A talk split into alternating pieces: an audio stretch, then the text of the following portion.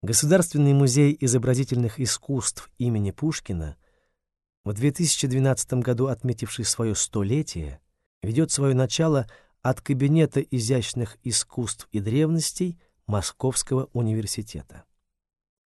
Кабинет возник в начале 1850-х годов как небольшое учебно-вспомогательное учреждение для преподавания эстетики и краткого курса античного искусства. В его собрании были университетские нумизматические коллекции, предметы археологии, а также гравюры и фотографии с произведений искусства, специальная библиотека и первые 26 слепков с наиболее известных античных скульптур, которые были заказаны в Петербургской академии художеств. 40 лет спустя, в 1889 году, профессор Иван Владимирович Цветаев 1847-1913 годы жизни, занял кафедру теории и истории искусства на историко-филологическом факультете Московского университета и стал хранителем кабинета. Вначале для удобства преподавания он задумал создать небольшой музей античного искусства, главным образом скульптуры, а также и архитектуры, представить которую предполагалось в макетах. С начала 1890-х годов он начал систематически пополнять коллекцию слепков, успешно привлекая денежные пожертвования.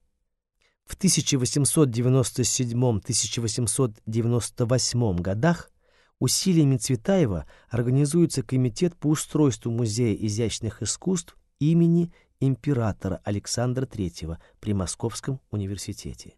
Цветаев был секретарем комитета и фактическим организатором всего дела. Председатель комитета, московский генерал-губернатор великий князь Сергей Александрович, добился выделения 200 тысяч рублей из казны. Основным жертвователем на строительство и приобретение экспонатов стал товарищ, заместитель председателя комитета Юрий Степанович Нечаев-Мальцов. 1834-1913 годы жизни крупный промышленник и придворный. В частности, на его средства музей был облицован гранитом и мрамором, украшен скульптурными рельефами. Сумма им затраченная составляла около 1 миллиона 800 тысяч рублей, то есть примерно две трети общей стоимости музея, включая коллекции. У Цветаева имелась научная концепция будущего музея. У Цветаева имелась научная концепция будущего музея, которую он составил, изучив опыт западноевропейских музеев слепков и с учетом последних археологических открытий. И с учетом последних археологических открытий. Помимо античного, в нем было представлено искусство Древнего Востока, раннехристианское искусство, скульптура средних веков, скульптура средних веков итальянского и северного возрождения.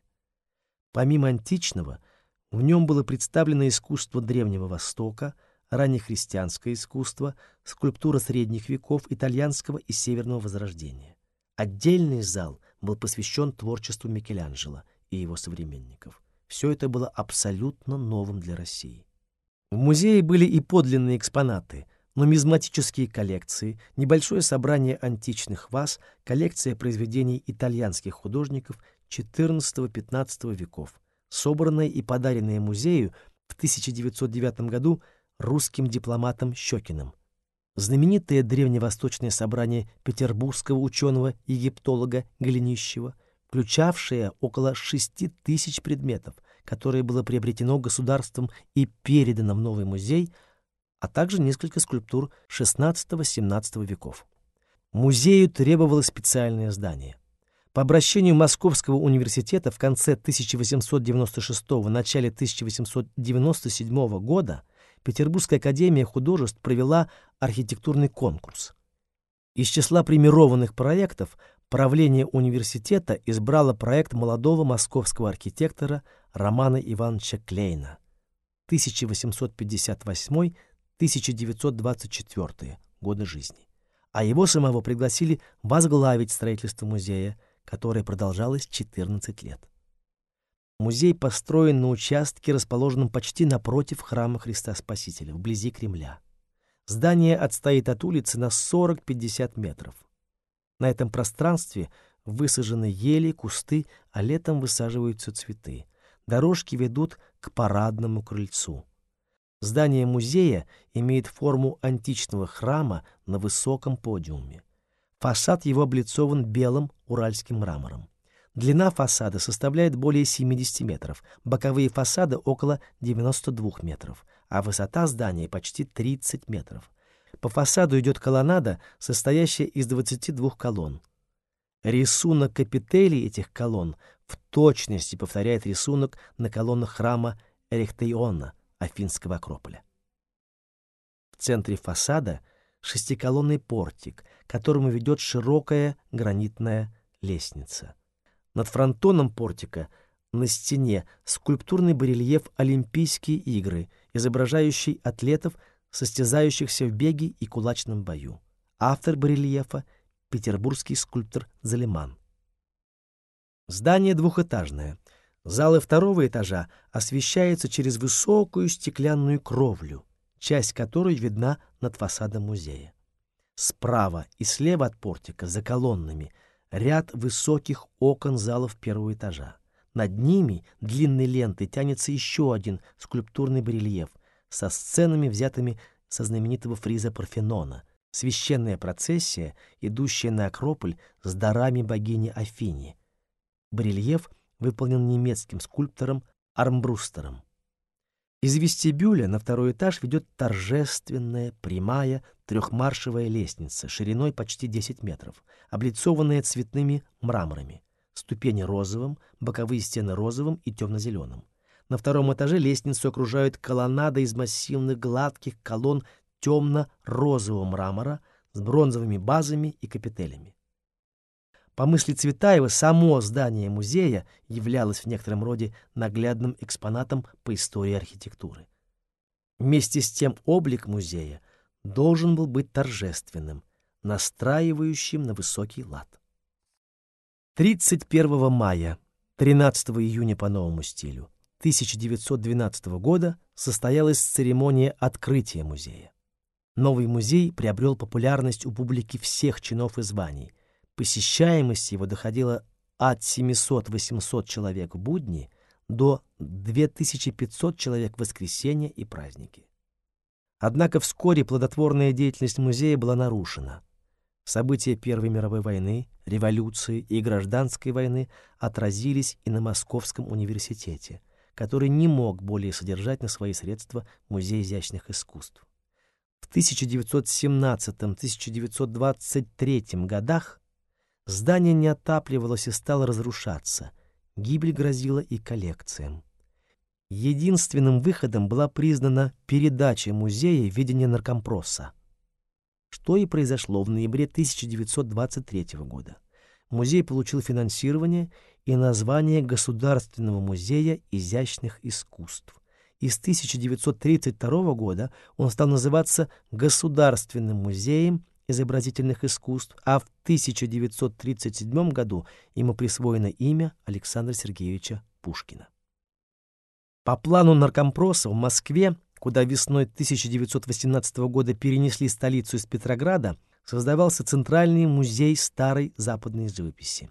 Его решено было разместить в здании Музея изящных искусств. Сюда передавались произведения из музеев, национализированных частных коллекций Москвы и усадеб, из Государственного музейного фонда. 10 ноября 1924 года открылись первые несколько залов картинной галереи музея, а формирование ее завершилось к 1930 году получением нескольких партий картин из Эрмитажа и других музеев Ленинграда. В галерее были представлены картины итальянской, нидерландской, голландской, фламандской, немецкой, испанской, английской и французской школ с XIV по XIX век. Из учебного музей превратился в художественный, значение которого определяли теперь оригинальные произведения искусства. В годы Великой Отечественной войны большая часть музейных фондов была эвакуирована в Новосибирск и Соликамск.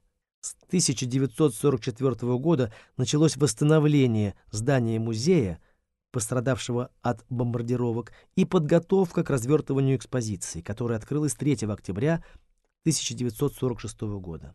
В 1948 году в связи с закрытием в Москве Государственного музея нового западного искусства в ГМИИ было передано около 300 живописных и свыше 80 скульптурных произведений западноевропейских и американских мастеров второй половины XIX первой трети XX века. В их числе работы французских импрессионистов и постимпрессионистов из знаменитых собраний московских коллекционеров Ивана Абрамовича Морозова и Сергея Ивановича Щукина.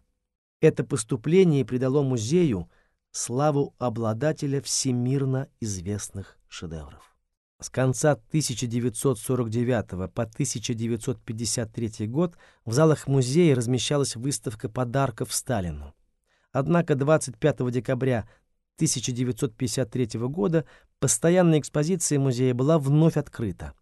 С середины 1950-х годов выставочная деятельность музея приобретает все больше размах. Событием в культурной жизни Москвы стала демонстрация в ГМИ имени Пушкина – в 1955 году шедевров Дрезденской картинной галереи, спасенных советскими солдатами от гибели во время войны и отреставрированных в стенах музея. Пришедшие на выставку могли увидеть Сикстинскую Мадонну Рафаэля, величайшее произведение искусства, которое никогда ранее не покидало стен Дрезденской галереи. За время существования музея в его стенах состоялось свыше 1300 выставок, где экспонировались произведения и из собственных фондов, и из многих других отечественных и зарубежных собраний. В 1985 году по инициативе советского коллекционера, доктора искусствоведения, доктора искусствоведения Зильберштейна и директора музея Ирины Александровны Антоновой создан отдел личных коллекций, что стало новацией в музейном деле. Впервые сами коллекции, а не только отдельные произведения из их состава, становились предметом изучения и музейного собирания. С 1981 года при активном участии Святослава Теофиловича Рихтера музей начал проводить в своих стенах ежегодный международный музыкальный фестиваль «Декабрьские вечера». С 1997 года «Декабрьские вечера» Святослава Рихтера. Особенность его в том, что тема каждого фестиваля поддержана темой соответствующей художественной выставки. С 1999 года по завещанию музыканта в состав музея включена его квартира, превращенная в мемориальную. Коллекции музея за его многолетнюю историю увеличились во много раз и насчитывают свыше 680 тысяч произведений живописи и скульптуры, графических работ, произведений прикладного искусства, памятников археологии и нумизматики, художественной фотографии. В 1991 году ГМИИ имени Пушкина внесен в государственный свод особо ценных объектов культурного наследия народов Российской Федерации.